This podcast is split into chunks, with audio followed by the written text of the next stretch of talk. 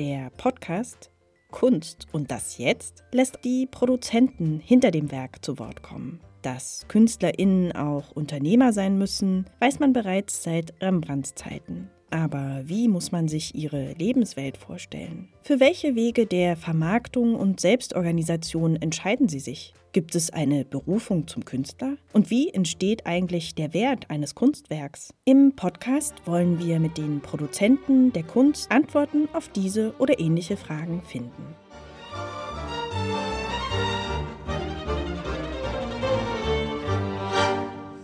Mein Vater war Landwirt äh, und meine Mutter war mit den vier Kindern zu Hause. Das mhm. könnte man nicht derart machen in diesen Zeiten. Also bin 50 geboren, meine Schwester 44. Also es war nicht so einfach ohne Elektrizität. Wenn ich hier für meine Kinder erkläre, sie wollen das nicht glauben, dass äh, für eine sechsköpfige Familie waschen. Ja, das ist unglaublich. Aber es war so. Damals war schon natürlich in Ungarn nicht so, aber es waren Ecke, wo nicht gelohnt hat, so eine elektrische Leitung durchzuführen und das war eben so. Im Juni besuchten wir den Künstler Chandodoro in seinem Atelier. Vor über 40 Jahren kam er nach Dresden, um hier Kunst zu studieren. Aufgewachsen in einer ungarischen Kleinstadt, war er bereits als Gymnasiast ein begeisterter Zeichner. Eine Begabung, die seine Mutter früh erkannte und förderte. Der Schüler Doro nahm seither Zeichenunterricht in einer staatlichen Kunstschule in Debrecen.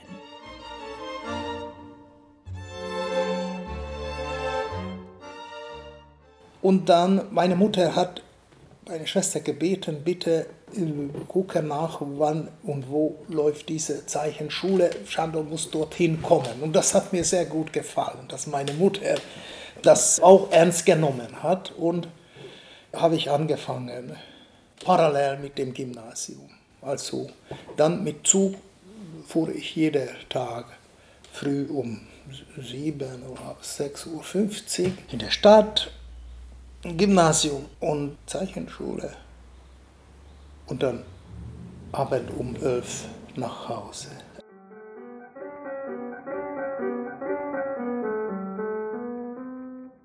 Drei Jahre nach der Niederschlagung von Streiks, Demonstrationen und Protesten in der DDR bricht auch in Ungarn der Volksaufstand aus. Die erbarmungslose Verfolgung etwaiger Aufständischer erreichte auch die ostungarische Provinz. Der damals sechsjährige Grundschüler Doro erhält eine Ahnung von der Perfidie des Systems, in das er geboren wurde. Aber das war nur ein Hauch. Ich habe zwei Kanonenschüsse gehört. Ich war sechs Jahre alt und dann in die Grundschule. Ich war die erste Klasse und das war ein kleiner Ort. Dann kam so ein Soldat mit Seitenwagen, stellte die Lehrerin an die Seite und fragte, das war die Stasi, als die, die 56 erledigt haben, na Kinder, wer hat zu Hause Waffen und Gewehr gesehen und Handgranate und Kugel? Und die Kinder haben erzählt, wie ihre Papa. Stell dir vor. Das ist der Teufel. Nicht? Und dann natürlich, nächster Tag kommt die Stasi raus. Und der Papa weiß gar nicht, dass der, seine sechs Jahre alte Kind ihm nicht gewollt für unglaubliche Zeiten.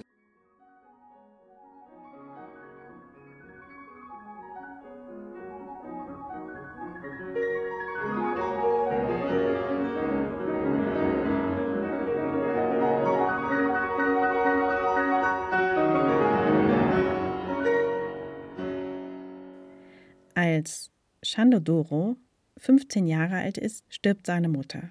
Bis dahin erlebt er eine nahezu ungetrübte Kindheit mit seinen drei Geschwistern. So lebten wir in einem großen Garten.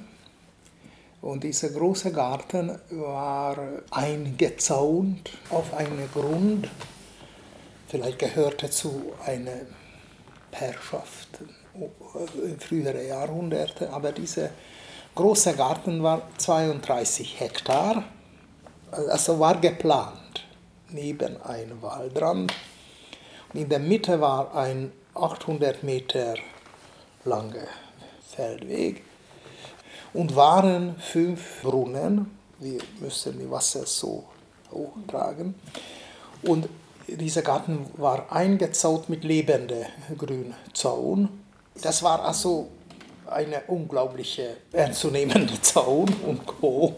Und innerhalb dieser Zaun war ein Wachmann, welcher auch in dem ersten Haus gewohnt hat und täglich dreimal innen die Garten zu schützen gegen Diebe, hat seine Rund gemacht mit einem Luftgewehr. Es war toll.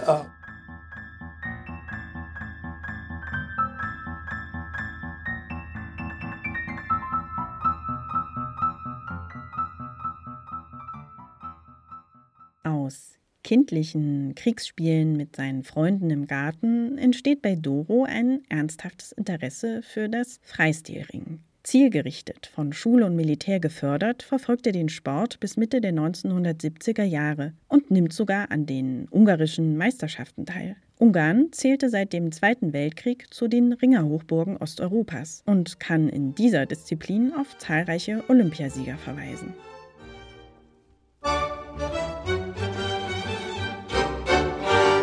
Ja, das war dann eben alle kleinere Städte, größere Dörfer sind äh, Ringervereine, weil natürlich es ist ein Sport, wo man nicht sehr viel Dinge braucht.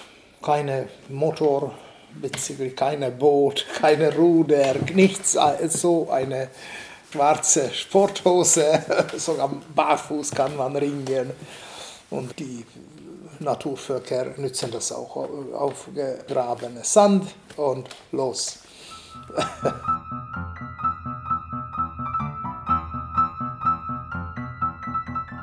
Nach seiner Gastronomieausbildung und einem Fachstudium für Weinbau in Jüngisch kehrte er Mitte der 1970er Jahre für den Militärdienst nach Debrecen zurück und nimmt seine Zeichenstudien wieder auf. Der Wunsch nach einem Studium der bildenden Kunst wächst. Als Gymnasiast erfährt Duru erstmals aus den Erzählungen seiner Mitschüler, dass Dresden, eine Kulturstadt in der DDR, über besondere Kunstsammlungen verfügt. Die Sehnsucht, diese Stadt einmal selbst zu sehen, gerät in greifbare Nähe. Dank der Unterstützung seiner damaligen ersten Frau beginnt der gebürtige Ungar Ende der 1970er Jahre ein Kunststudium in der DDR.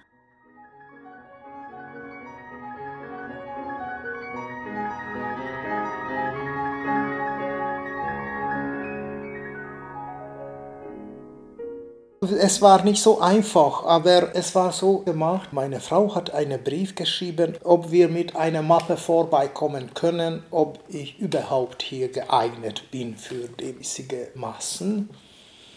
Und wir haben einen Termin bekommen und dann einmal äh, dort wartend geht der Studienbeauftragte auf den Flur und kam eben Paul Michaelis gegenüber, ein ehemaliger Professor hier, der hat Siegfried Jähn gemalt. Und dann äh, fragte, bitte komm mal rein. Und dann haben wir die Mappe durchgesucht, sagte, ja, der ist geeignet. Das war dann für die Beamten auch wichtig. Und dann hat er uns ernst genommen. Und dann habe ich einen Aufnahmeprüfungstermin, ich denke, das war acht 1970, also Frühjahr, war die Aufnahmeprüfung. Und weil ich noch nicht offiziell hier lebte, habe ich einen Studiumplatz 79 Herbst bekommen. Das war auch damals nicht so, dass die Aufnahmeprüfung könnte man bestätigt haben, aber der Studiumplatz war eine andere Geschichte. Und so ich musste dann meine Konsulpassport vorzeigen, dass ich jetzt in DDR leben werde. Und so ging das also richtig Stufen, Stufen, Stufen, Stufen, Stufen. Also permanent kämpfen um, um die.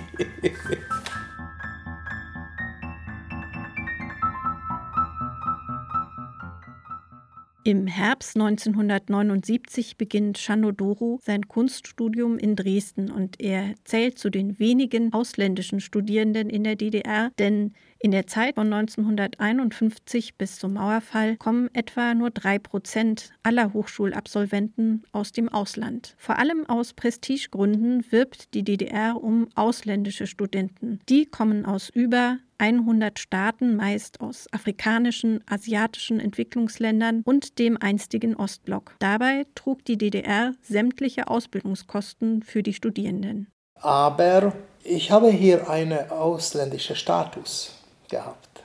Und dadurch war ich nicht gezwungen. Außerdem, ich war durch diese gastronomische Arbeit, durch die Militär permanent geregelt und diszipliniert. Und dann fange ich an hier in einer Kunsthochschule, wo alles frei, ich äh, könnte sofort eine Wohnung in der Neustadt finden, was für mich unvorstellbar war in Ungarn, dass ich als Student eine Wohnung, bei uns ist andere Wohnungsverhältnisse, und dadurch, ich habe mich sehr frei gefühlt und dürfte ich als ungarischer Stadtbürger jährlich einmal nach Einladung nach West fahren, was ich auch aus Ungarn niemals, habe ich keine Bekannte.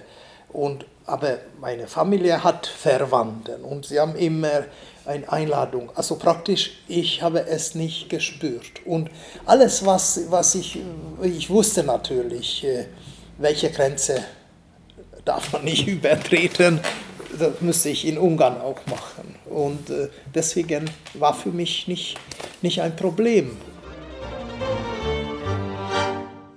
Die künstlerische Ausbildungslandschaft in der DDR konzentriert sich regional auf Berlin, Potsdam und Sachsen. Insgesamt gibt es nur vier Kunstakademien in der DDR. Die Kunsthochschule in Berlin-Weißensee, die Hochschule für Bildende Künste in Dresden, die Kunsthochschule Burg Giebichenstein in Halle und die Hochschule für Grafik und Buchkunst in Leipzig. Bei uns, wir waren die gesamte Kunsthochschule, auch mit der Fachschule zusammen 200 Leute damals.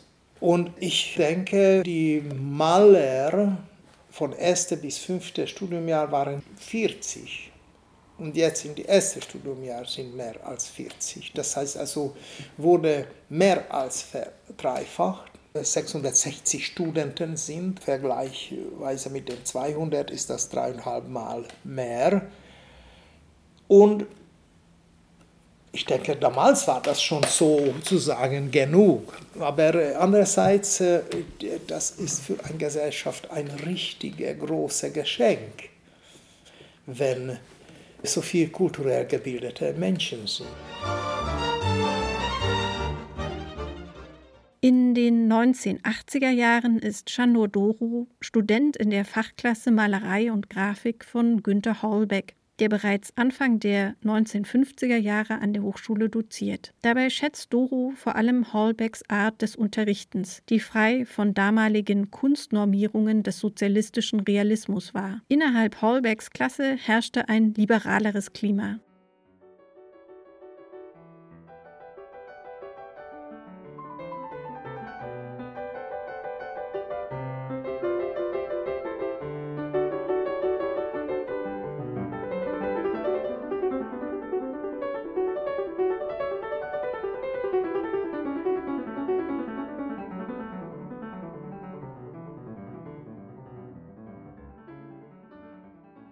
Aber in die Hochschule könnte ich auch sehr frei. Ich war Holberg-Student und, und wir könnten wirklich sehr, sehr äh, frei arbeiten. Sozial war das nicht bei uns, also absolut. Alle in die Hochschule entstanden durch Zeichnungen, experimentelle. Also ich habe experimentiert, wir haben sehr abstrahiert und Formen gesucht und die Figur.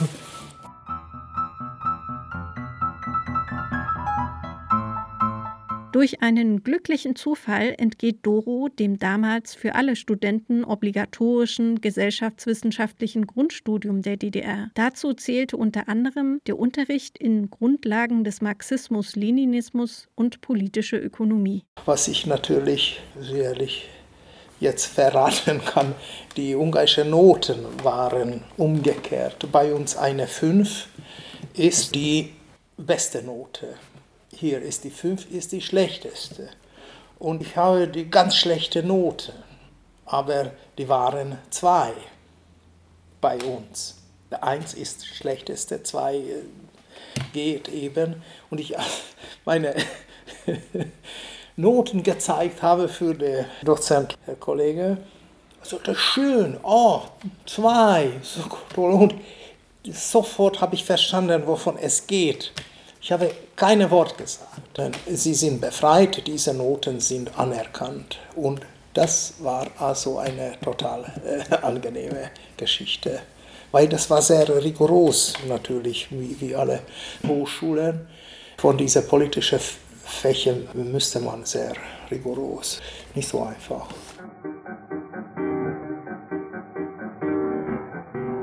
Später konnte der Kunststudent Doro diese freie Zeit nutzen, indem er als Assistent von Gottfried Bammes arbeitete. Bammes hatte seit den 1960er Jahren eine Professur für Künstleranatomie an der Dresdner Kunsthochschule. Seine Lehr- und Handbücher zählen bis heute zu den Standardwerken der Künstleranatomie. Die Aufgabe durchzuführen habe ich auch mit großer Lust und großer Freude.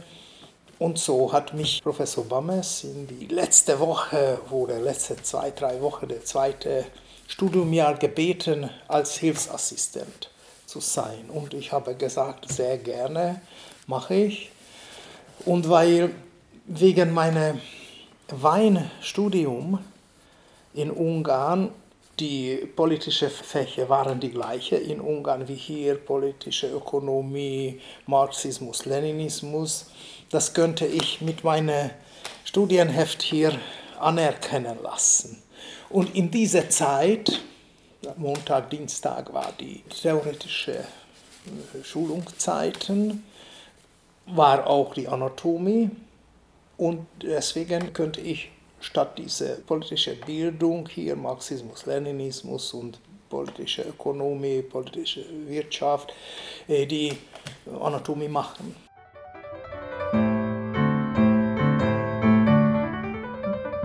Nach dem Studium ist Chandodoro weiterhin für ein Jahr Assistent im Fachbereich der Künstleranatomie bei Gottfried Pammes. Anschließend beginnt Doro sich eine Existenz als freischaffender Künstler aufzubauen. Unter anderem erstellt er Repro-Fotografien für Kollegen, gibt Kurse an der Abendschule der Kunsthochschule und stellt aus.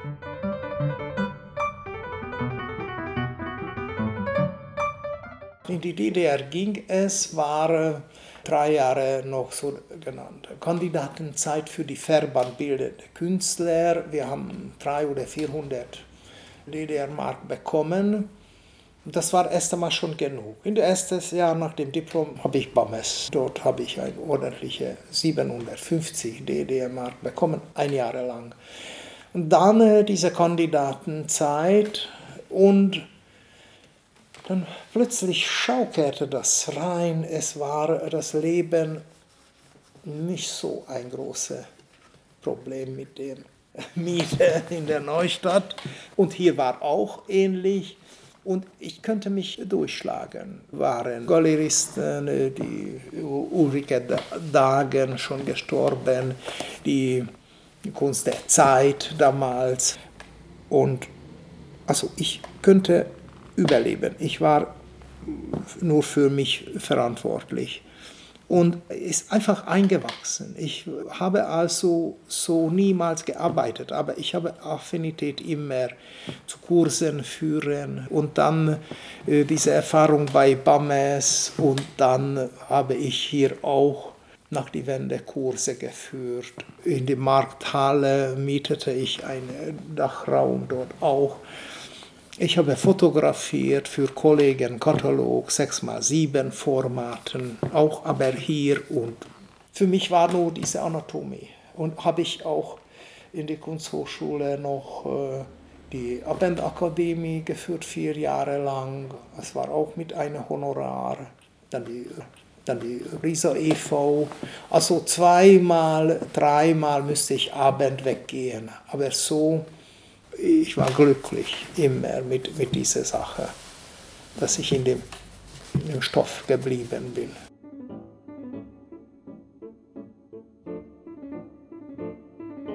Mit 35 Jahren bezieht Doro ein kleines Atelier im Künstlerhaus in Dresden. Bis heute wohnt und arbeitet er in einem Atelier mit angrenzender Wohnung in diesem burgartigen Haus an der Elbe. Das Künstlerhaus Dresden wurde nach den Plänen des Architekten Martin Pietsch Anfang des 19. Jahrhunderts erbaut. Bis heute leben und arbeiten hier 16 Dresdner Künstler. Anfang der 1990er Jahre beginnt Chandor Doro, die materiellen Überreste der langsam verschwindenden DDR zu sammeln. Er durchforstet Müllhalden, um geeignetes Material für seine Kunstinstallationen zu finden.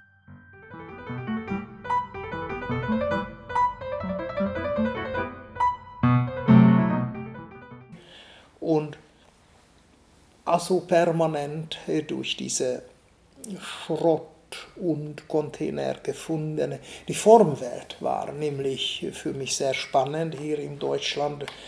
Ein, natürlich die industrielle Formen, egal worauf man denkt, also Radios, Lampen, Talstücke waren für mich sehr aufregend. Also was ich un Ungarn nicht gefunden habe.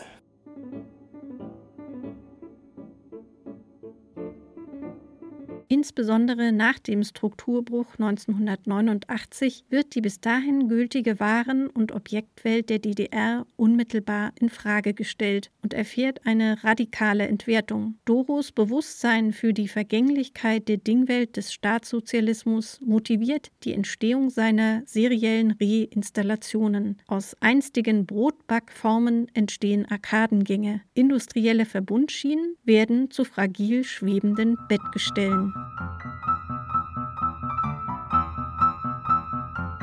Als ich diese Installationen, Raum- und Reinstallationen damals gebaut habe, habe ich sehr sorgfältig auf dem Schrott. Und die Schrott war unmittelbar nach die Wände hochspannend. Ne? Das war alles weggeworfen über Nacht. Die moralische Verlust, so wie Trabant. Gestern war noch 15.000 Mark und heute für 50 Westmark könntest du schon. Das war so. Und, und dadurch äh, war sehr spannend, aber man wusste nicht, was genau bald mit dem Gegenstand, welcher dich angesprochen hat, passiert. Und so war das auch. Manche sind niemals zur Verwendung gekommen und manche doch. Und das ist auch nicht Müll, was man nimmt sondern die sprechen dich an und dann sagt, ich nehme das mit, weil ist interessant. Und so sind ein paar Gegenstände noch geblieben. Zwei Keller und ein Dach und noch hier, also Wahnsinn.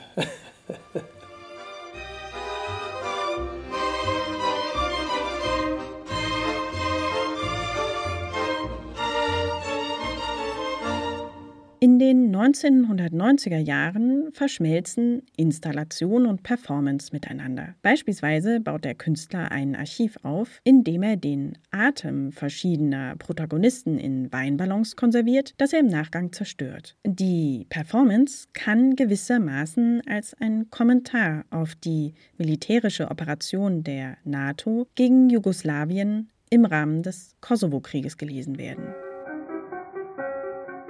Ende der 1990er Jahre wird der Künstler Mitglied von Flexible X, einer Gruppe in Dresden agierender Performer, die unter der Leitung von Matthias Jakisch bis 2005 unter anderem internationale Performance-Treffen durchführte. Den Wechsel des Wirtschaftssystems von Plan zu Marktwirtschaft exerziert Doro in sozialen Interaktionen, zum Beispiel in seiner Performance Nehmen und Geben. Also etwas einnehmen. Es ist menschlich so, Lebewesen nehmen was ein, immer. Also praktisch grundsätzliche, nicht Problem, sondern Tat und einnehmen und ausgeben. Das war so, ich habe eine Prothese und geben und nehmen war diese Performance. Und als ich dem Brot ein Loch geschnitten habe, wie ein Mund, habe ich ausgegessen. dann habe ich meine Prothese dort rein. Also das Brot hat auch von mir was bekommen und zurück in den ursprünglichen Zustand. Ich denke, das war die konsequenteste Performance, was ich so gemacht habe, mit dieser Gleichwertigkeit und diese Ebene, denke ich, war sehr konsequent, diese Brotformance. Zu Beginn des neuen Jahrtausends wird Doro erneut an die Hochschule berufen. Als künstlerischer Mitarbeiter für den Fachbereich Künstleranatomie kann er an seine Erfahrungen während der Assistenzzeit bei Gottfried Bammes anknüpfen.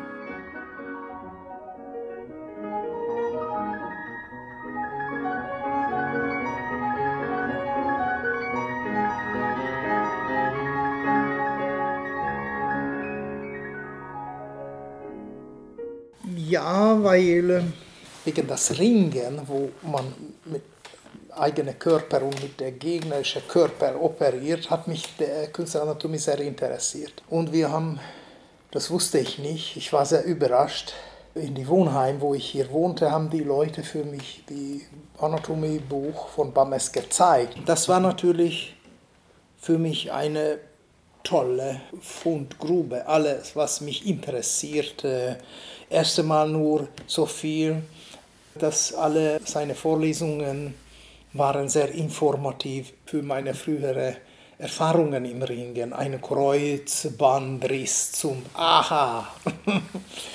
Warum hier ist diese innere Knochenteil, wir müssten hier bei einer Aktion hier reinhacken, unsere Finger, hier könnte man fest, rutscht er nicht ab. Und alles also so, warum ist möglich äh, mit unserer mit einer Ringerbrücke so ein Gegner äh, doch austricksen und die Schulteraktion zu vermeiden, also diese Feder der Wirbelsäule. Also überall und alles war für mich auch eine Bestätigung und eine Antwort auf frühere Frage, weil wir Ringer haben das nicht gewusst, aber wir haben permanent mit den Verletzungen, mit den Grenzen von unserem Körper, warum darf man nicht einen Kopf mit zwei Hand allein anfassen, warum muss ein Arm dazu gefasst werden, warum darf ich den Kopf nicht nach hinten ziehen. Also es sind auch Gesetze und diese Gesetze sind die Grenze des Körpers, die, die Möglichkeit, was ein Körper ertragen kann.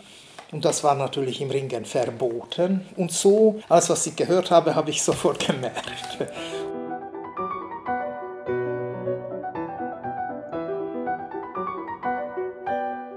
Die Relevanz des Lehrfachs Künstleranatomie wurde innerhalb der Hochschule immer wieder in Frage gestellt für Doro ein Grund mehr, den Inhalt des tradierten Unterrichts mit seinen Erfahrungen als professioneller Ringer und der künstlerischen Performance zu bereichern.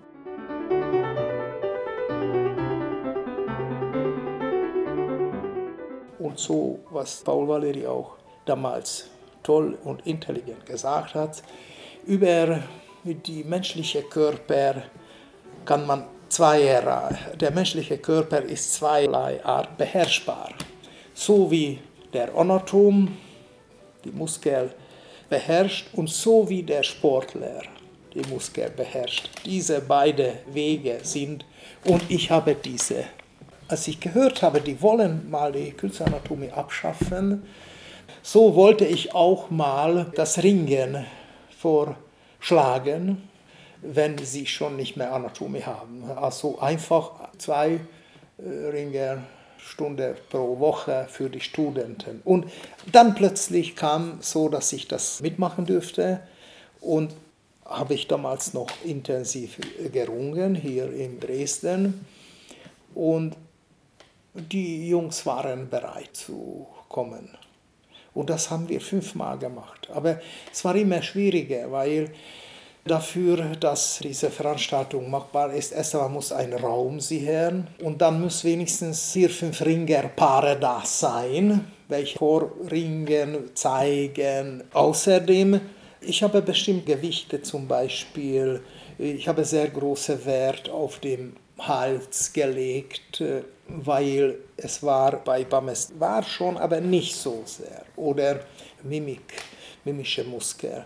Ich habe bewusst diejenigen unter Lupe genommen, Teilen, was bei ihm nicht so besprochen war. Und äh, durch den Ringer Performance sind auch zwei Studenten dann danach Ringen gegangen, eine junge Frau, ein junger Mann. Das erste Mal haben wir in dem Senatssaal, in der Brühlsche Terrasse, und danach in der Theater Günzstraße, in dem tollen Theaterraum.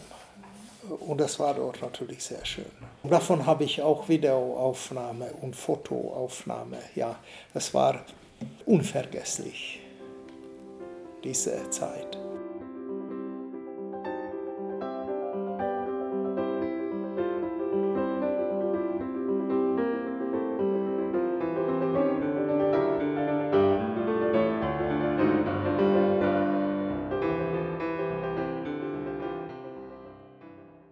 Doros Einsatz für die Lehre der Anatomie mündet in der Publikation Künstleranatomie menschliche Körper zeichnen, die 2015 erscheint. Im Unterschied zu bisherigen Anatomiehandbüchern vermittelt Doro seine Kenntnisse in farbigen Kreidezeichnungen, räumlich, perspektivisch, auf schwarzem Tafelgrund. Zudem beschließt er jedes Kapitel mit einer eigenen künstlerischen Arbeit. Würdigung findet sein Engagement 2016 in der Verleihung der außerplanmäßigen Professur für Künstleranatomie und Aktzeichnen.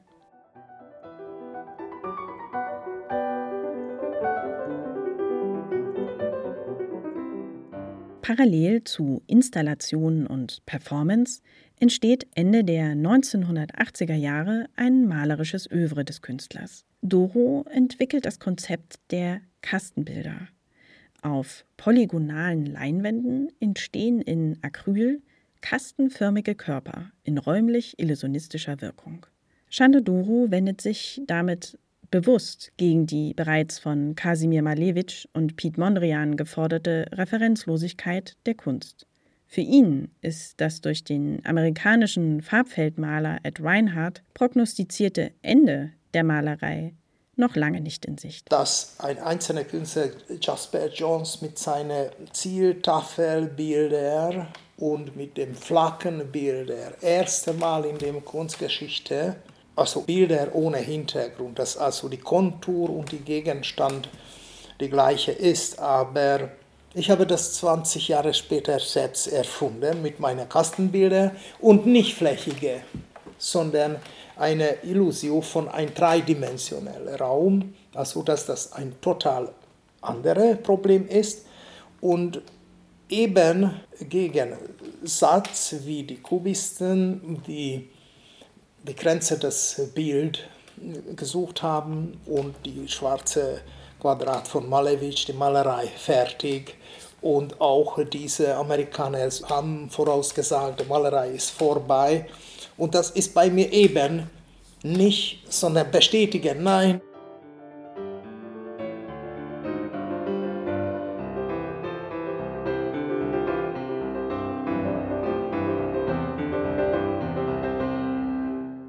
Zu Beginn des neuen Jahrtausends knüpft Doro an eine alte Tradition der sommerlichen Freiluftmalerei an. Er nutzt die Zusammenkunft mit gleichgesinnten Künstlern in Ungarn und Rumänien, um neben der Lehrtätigkeit seine künstlerischen Arbeiten zu verfolgen. Im Plenär entstehen großformatige, informelle Tusch- und Acrylmalereien auf Papier. Doch das Thema der Kastenbilder holt ihn wieder ein. 2020 greift er das Sujet erneut auf. Zeichnen und die Dreidimensionalität, also die Illusion sozusagen weiter gilt. Und ob Kasten oder menschlicher Körper ist völlig egal. Nur hier passiert andere Art und Weise. Und weil ich denke, dass eine wichtige Geschichte und vielleicht die wichtigste sein kann in meinem Leben, was ich so gemacht habe. Aber ist noch in Gärung.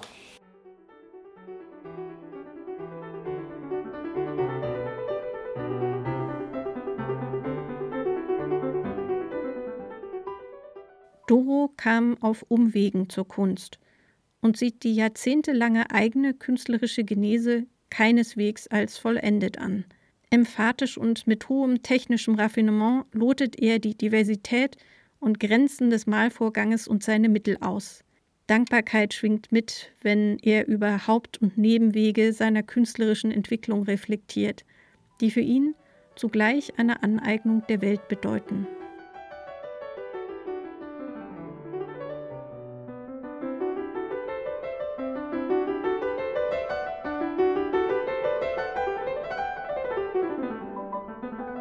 Eigentlich für dieses Glück dankbar, dass ich fähig bin, selbstständig Arbeit zu finden, dass ich fähig bin, auch in ein anderes Land leben und alles diese Dinge erfüllen mich praktisch. Ja, aber und äh, natürlich will ich meine Dankbarkeit zurückgeben. Also in dem Sinne versuche ich abenteuerlich zu handeln oder unbekannte Terrain zu besuchen, aber ich bin nicht so ein Mensch, welcher so selbstzerstörend äh, zum Beispiel eine Performance vorstellen könnte. Also sowas, dass ich meine Hand durchloche, dort ist vorbei. Das wäre mir nicht möglich, weil ich bin überzeugt, dass ich alle Mittel habe, meine Welt auszudrucken. Muss ich nicht äh, mich kastrieren. Aber trotzdem, innerhalb meiner Rahmen trete ich immer die letzte Schritt, nicht die vor, vor, vorletzte.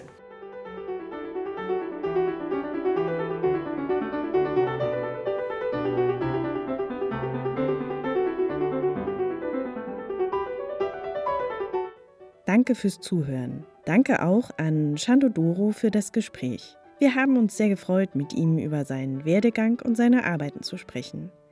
Wer das Gespräch noch einmal nachlesen und einen Blick in Chandodoros Atelier sowie auf seine frühen Arbeiten werfen möchte, kann dies auf unserer Website tun.